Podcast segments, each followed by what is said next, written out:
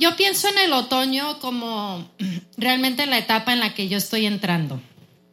Porque pienso en, primavera, pues son las jovencitas, verano ya son las mamás con hijos, ¿verdad? ya es otra etapa. Ya cuando tus hijos salen de la casa, ¿cuántas están en esa etapa ya?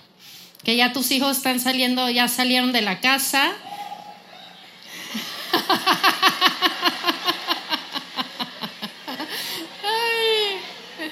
No vamos a decirle a los hijos que estamos felices por eso, ¿verdad? No. Aquí es un lugar seguro, aquí. Este, no, pero yo estoy en esa etapa, mi hijo, el menor, ya está en su segundo año de, de universidad y no les voy a mentir, para mí ha sido un poco difícil porque mucha, mucha de nuestra actividad en esa temporada de verano, ese calor de actividad y de crecimiento y todo está verde y todo está creciendo y de pronto llega un momento en que ya no es eso. Pero quiero, yo estuve leyendo sobre los, los árboles en, en otoño, porque pensé que iba a hablar de eso, pero Dios me cambió la dirección. Pero quiero decir algo de los árboles cuando cambian el color de las hojas. Ven ahí que, que las hojas se ven unas amarillas, cafecitas, rojas, Encontré unos que se llaman Flaming Maple, que es un árbol que es rojo, rojo, rojo, así es espectacular. Pero ¿saben cómo pasa eso? Y esto es como una introducción a, nuestro tema de hoy. Esos árboles en verano están de qué color? Las hojas son de qué color? Todas verdes, algunas más verdes, otras más, más oscurito, pero todas verdes, ¿no? Y cuando empieza a cambiar el clima, empieza a cambiar la temperatura. Bueno, eh, en Houston no cambia mucho la temperatura, ¿verdad? Pero, pero en los lugares más al norte empieza a refrescar en la noche y el día ya es hay menos sol. Entonces, estos árboles empiezan a saber, ese se ve un amarillo espectacular, ¿verdad? Empiezan a, a discernir el cambio de la temporada. Esto se los doy así, es un pilón gratis. Pero es importante discernir las temporadas. ¿Y qué pasa? Con estos árboles ellos empiezan a producir menos, a ver si digo bien esta palabra, clorofilia. ¿Fila o filia? Fila. Clorofila. ¿Qué es lo que hace que las hojas se vean verdes? Entonces, como ellas ya saben que ya esa temporada cambió, ya no están echando clorofila hacia afuera, sino que empiezan a guardarse más hacia las raíces y el tronco. ¿Y qué pasa? Y en todo lo, que yo leía decía, el color real de las hojas se revela cuando la clorofila ya no está ahí. Y yo dije, ¿what?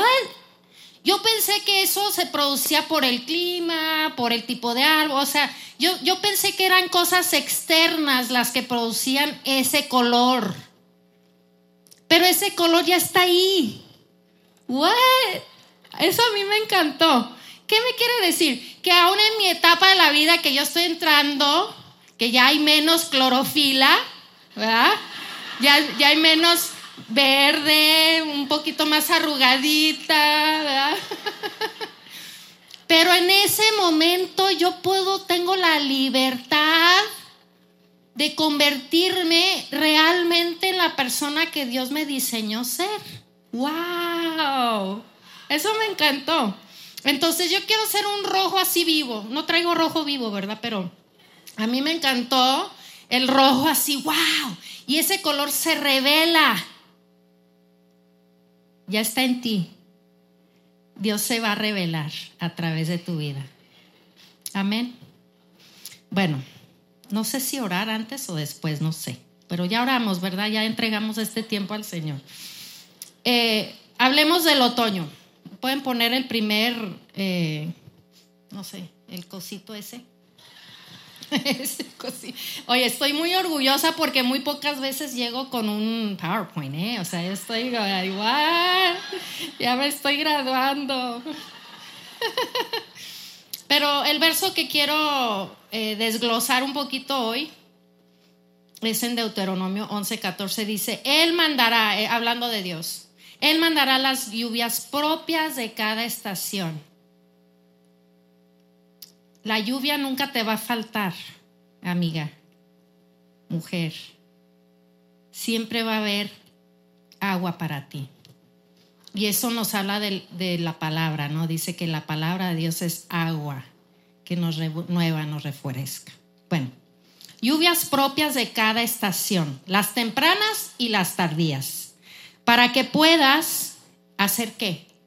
¿Qué hacemos con eso, con esa provisión que Dios nos está dando? Para que puedas juntar las cosechas de grano, el vino nuevo, ¿cuántas dicen amén? Y el aceite de oliva entonces, hoy quiero hablar de la temporada de otoño como una temporada de cosecha. Que Dios te ha provisto de todo lo que tú necesitas, has crecido y has dado y somos bendecidas para bendecir a los demás. Y en esta etapa de tu vida, si tú estás en una etapa de otoño, es para que tú puedas bendecir. Primera cosa que me dice aquí, la primera cosecha es que, em, perdón, que mis notas están aquí, las tengo que encontrar donde estoy, ¿verdad? Pero no se me ha apagado, se me apaga el cerebro, no se me apaga la compu. Gloria a Dios. Bueno, tengo que ponerle el switch otra vez. Vamos a hablar del grano. El grano. El grano es muy rico. ¿A cuántos les gusta el pan? Amén, gloria a Dios. A mí, eh, también el pan a mí me quiere mucho, ¿verdad? Luego no me suelta, no me suelta el pan, y no me quieras tanto, no me abraces tan así fuerte. Pero el grano es algo muy importante. Y en la Biblia habla mucho del pan, del grano. Es más, Jesús es pan de vida. O sea, es algo muy importante para nuestras vidas. Y el verso que quiero compartir en segunda de Corintios 9, 6 dice, recuerden esto, el que siembra escasamente, escasamente cosechará. Y el que siembra con abundancia o en abundancia, en abundancia cosechará. Entonces, si tú quieres eh, ser una persona que le gusta a uno estar con ellas, ¿Cuántas tienen amigas así? Que, hay personas que tienen mucho para dar. son como el pan y llega uno y, y, le da una mordidita. Ay, siempre sabe rico, ¿sí o no? ¿Verdad que sí? Hay amigas así. Otras veces hay amigas que ya está el pan un poco duro. Amigas, vuelvan, vuelvan al horno y, y cocinen un pan nuevo, ¿sale? Entonces, Ah, un cafecito, cierto, también. Todo tiene arreglo, ¿ah? Con el café se arregla todo. Pero es, es, reconocer también cuando llega el otoño y en, esa, en el otoño es cuando se cosecha el grano y se cosechan muchas otras de esas, no las que hablaba Alison de la fruta, pero en el, en el otoño ya es como el grano, la calabacita, los, o sea, mucho que es de la tierra, ¿no? Eh, las manzanas, ¿verdad? Me gustan las manzanas. Pero lo que quiero enfatizar aquí es que uno tiene que reconocer cuándo está maduro el fruto. ¿Verdad que sí? No puedes decir, ah, no, pues ya es septiembre 25, ya de estar listo el grano. Voy a ir a, cosechar, voy a ir a agarrarlo. Porque probablemente no esté listo. ¿Cuántas han trabajado un poco en eso? Yo tengo mi abuela, ella ponía todos los lo, en primavera, ella preparaba todo, eh, sembraba y ella tenía, nos tocaba a veces estar ahí cuando ella ya estaba cosechando. Pero yo me acuerdo que aún, por ejemplo, los chícharos o los guisantes, como algunos lo conocen, ¿sí? Eh, ella los tocaba y decía, no, no, no están listos. ¿Cómo sabe, abuela? No, no, es que uno siente que no está listo todavía. Otro, el grano, el, maíz, ¿verdad? El elote, cuando lo, lo abren y lo ven y dicen, no, este todavía no está listo, le falta todavía. Entonces hay que saber discernir cuándo es el momento de cosecha. Eh, hay algo que yo necesito ya soltar, que ya está maduro, quizá en el sentido de, de soltar algo que ya no me conviene o es algo que Dios quiere que yo regale a otra persona o a mi familia o a mi propia persona. Identificar las estaciones es muy, muy importante. Y ya lo mencioné, la cosecha es para compartir con los que tienes cerca de ti. Es compartir lo que has recogido. Mira, para algunas de nosotras puede ser, eh, tenemos algo de conocimiento. Yo ya tengo dos hijos ya grandes. Si vienes y eres primeriza y estás apenas con tus hijos pequeños, pues a lo mejor tengo un poco de conocimiento en eso. Y hay que tener relaciones que tú puedes compartir en esas relaciones. A mí me encanta estar con las jovencitas, con las mujeres que están apenas empezando la vida, porque le digo, tú puedes, vas a ser excelente mamá, vas a ser excelente esposa, tú vas a ser excelente estudiante, porque, porque yo he aprendido que eso a veces hace falta, que te echen porras, como decimos en México, ¿verdad? Entonces, como tú has vivido, las experiencias que tú has tenido, te ayuda a ser de bendición para otra persona. Yo ya he perdido a mis dos padres en circunstancias un poco difíciles. Entonces, cuando yo veo a alguien que está pasando esa misma circunstancia, a mí eso ya no me asusta. ¿A cuántos les asustaba eso? Yo, a mí sí me asustaba, la verdad. Que yo veía a alguien que estaba pasando un momento difícil, ay, ¿qué le digo? ¿Qué necesita? ¿Cómo, cómo me acerco a ellas? Aunque no digan yo sé que todas hemos sentido eso. Es normal. Pero les digo una cosa, ahora que he vivido, que he pasado ese camino, ya, ya sé, o sea, yo puedo llegar con alguien y con mucha tranquilidad y paz dar lo que yo, yo sé que a mí me hacía falta en ese momento. ¿Están conmigo? Entonces, lo que han vivido, lo que han estudiado, lo que saben, lo que han experimentado, lo que han hecho, todo eso son cosechas que tú puedes en el momento indicado dar a otra persona. No te quedes con todo lo que Dios te ha dado. No te quedes con eso. Y si tú no tienes hijas, como yo no tengo hijas, tengo varones, y muy diferente la relación con los varones. ¿Cuántas dicen amén? Si tienen hijos. Es muy diferente. Ellos no andan ahí hablando, mamá, ¿y cómo le hago? Bueno, de vez en cuando sí, pero no es muy seguido. Oh, mamá, es que me siento así, no puede ser, es que me dijeron. No, un hombre normalmente no va a hacer eso. Entonces, pues yo disfruto a mis sobrinas. Yo encuentro a otras mujeres por ahí, otras chicas por ahí que, ¿y qué te dijo? ¿Y qué te? ¿Y luego qué pasó? Ay, no, mija, cuidado con ese, porque a lo mejor no te conviene, ¿verdad? Es que hay que encontrar maneras de entregar y de dar y de ser una persona accesible, pero también divertida. O sea, bueno, ese es otro sermón para otro tiempo. Mm. Bueno, a lo mejor va con el segundo punto, que es el vino nuevo. Entonces, Dios nos está dando todo lo que necesitamos para que crezca el grano, para que crezca y se prepare el vino nuevo. Ahora, cuando yo digo vino nuevo, ¿qué es lo que piensa, lo primero que piensa ustedes? No se hagan, está bien que estamos en una iglesia y todo lo que tú quieras, pero cuando, cuando dice uno vino, ¿qué es lo que, aún bíblicamente, esta idea? Gozo. E, es un gozo, es alegría. Dice Salmos, eh, eh, Dios no está peleado con la alegría, ¿sabían? Él no está peleado con que nosotros nos, tengamos un buen tiempo, que estemos riendo, que estemos alegres. Dice que el vino alegra el corazón. No estoy diciendo que vayamos todos a tomarnos una copita ahorita, ¿verdad? Pero, pero la, idea, la idea del vino nuevo es algo positivo. Mira, yo he tenido amigas que a veces uno está con ellas y, casi, casi es como tomarse algo amargo, un vino amargo. ¿Verdad que sí? Sí, yo creo que, bueno, y a veces Dios nos pone al lado de esas personas y están pasando por un tiempo difícil y pues nosotros hay que endulzarles un poco la vida, ¿no? Entonces hay que darles lo que tenemos. Pero yo quiero ser alguien de vino nuevo, o sea, que estén conmigo y se vayan más contentas de que como llegaron. Eso es vino nuevo, ¿cierto? Dice Salmos 96, 12, dice, que los campos y sus cultivos estallen de alegría, que los árboles del bosque canten de alegría. O sea, hablando de esta temporada de cosecha, estas imágenes de árboles, de cosecha, de grano, de trigo, de fruta, de vegetales. O sea, todo eso es algo que Dios quiere que traiga alegría al hombre y a la creación.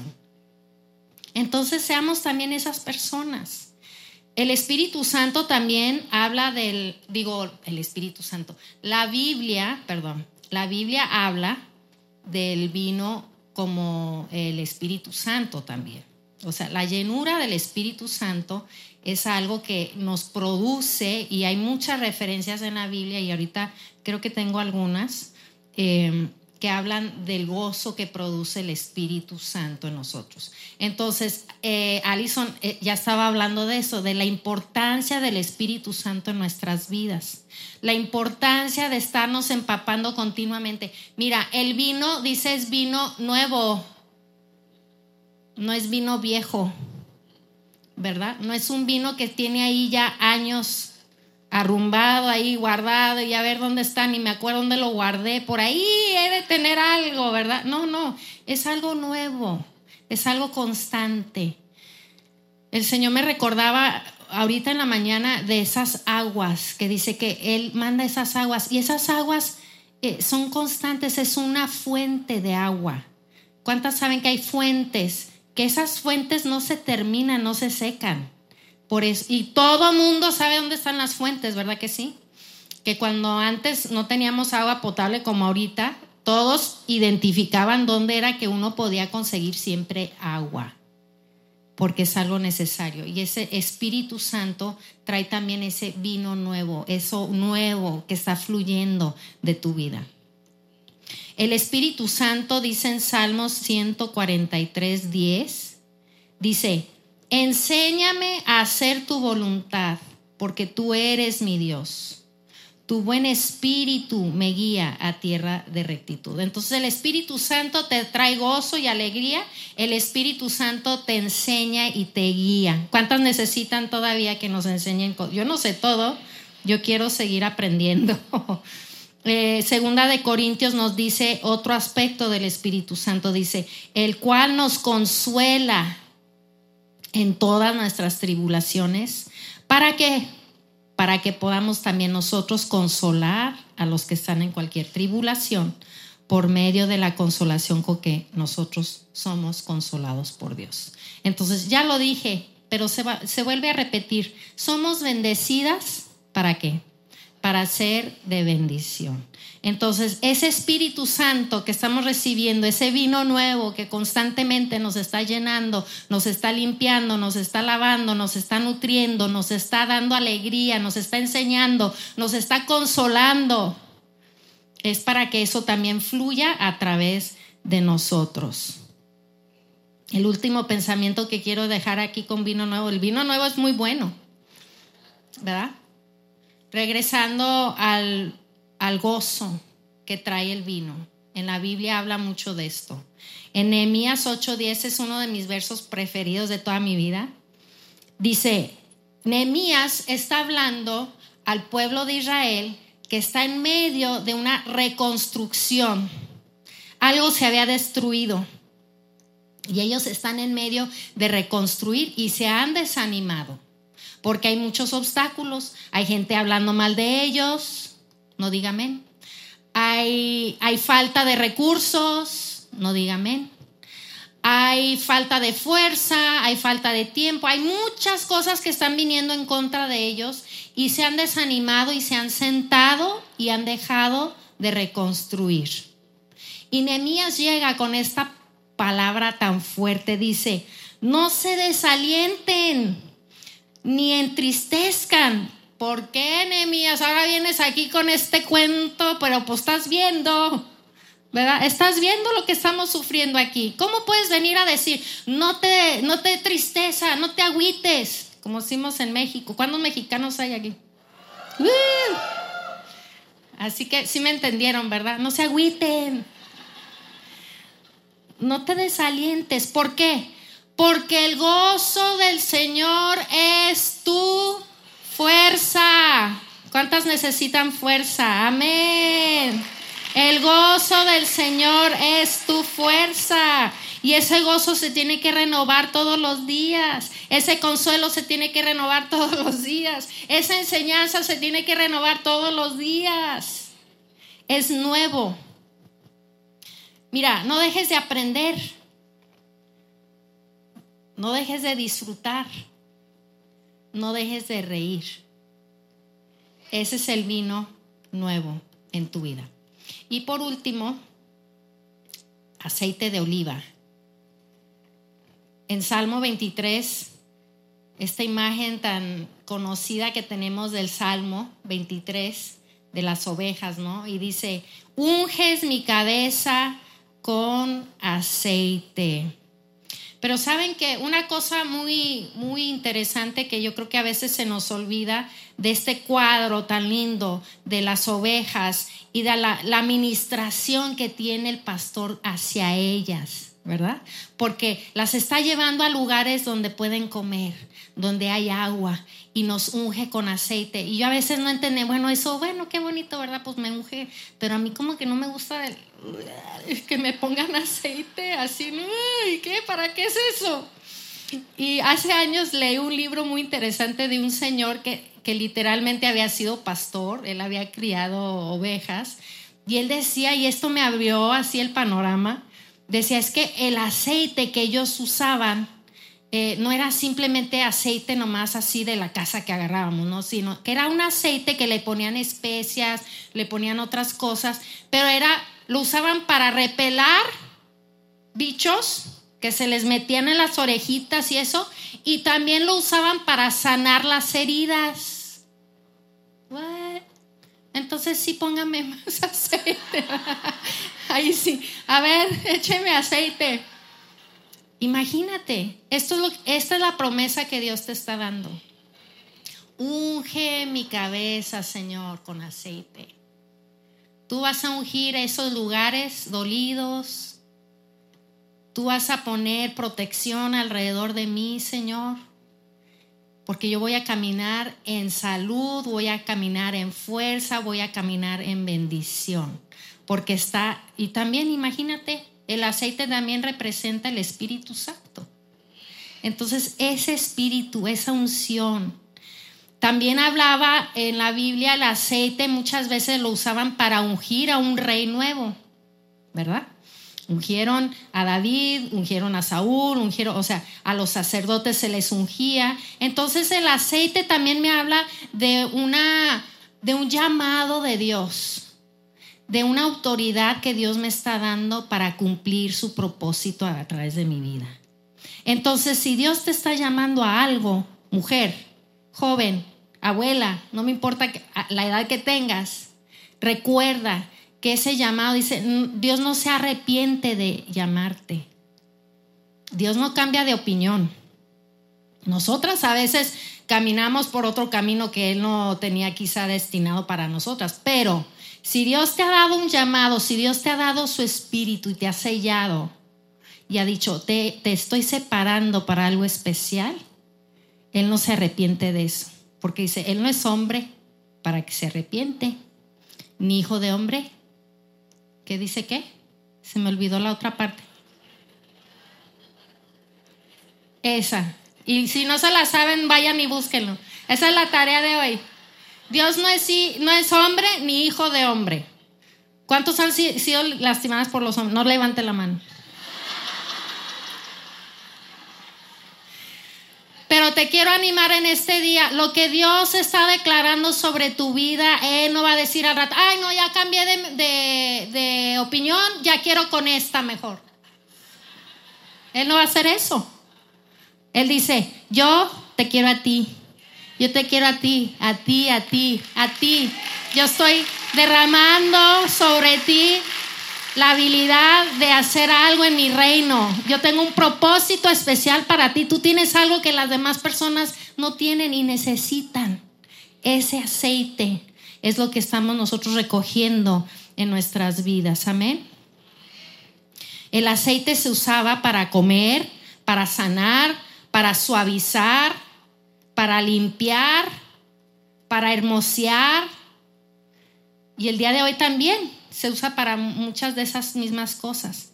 Mira cómo dice en Lucas, dice el, el, samaritano, dice, el buen samaritano vio al hombre que estaba tirado, lastimado, nadie lo quería ayudar, y dice, y vino y le vendó con aceite y vino, le vendó sus heridas. Dios tiene algo para ti. No dejes de, dice Pablo, me sigo estirando, me sigo esforzando. Yo sé que si estás en esta época de la vida, y yo estoy justo en medio de esto, o sea, yo me estoy predicando a mí misma ahorita. Porque es fácil decir, no, pues ya, se acabó. Ya, ¿qué más tengo para dar? Ya di lo que tenía que dar. Pero Dios te quiere recordar en esta mañana que no, no es, no es cierto. Él tiene más grano, más pan, Él tiene más vino, Él tiene más aceite. Y lo que tú has recibido es porque tú lo puedes dar en el nombre de Jesús. Mira, el proceso de los árboles en el otoño es para ayudarlos a resistir el invierno. Y lo que Dios está haciendo en tu vida es para que tú puedas seguir y llegar hasta el final. Es para que tú puedas resistir las pruebas, las luchas, las dificultades, los obstáculos, porque no has terminado todavía con lo que Dios te ha dado en el nombre de Jesús. Aún tienes mucho para dar. Quiero que se pongan de pie y vamos a terminar con un tiempo de, de activación, de oración. Es importante reconocer tu estación. Si estás en una estación de, de cosecha, no dejes que se eche a perder esa cosecha. No la recojas demasiado pronto, pero tampoco no la dejes que se eche a perder y se pudra allí, porque no has salido a recogerlo. ¿Están conmigo? Nunca dejes de aprender cosas nuevas. Nunca dejes de reír. Nunca dejes de disfrutar. Y sea alguien que trae sanidad a la vida de los demás.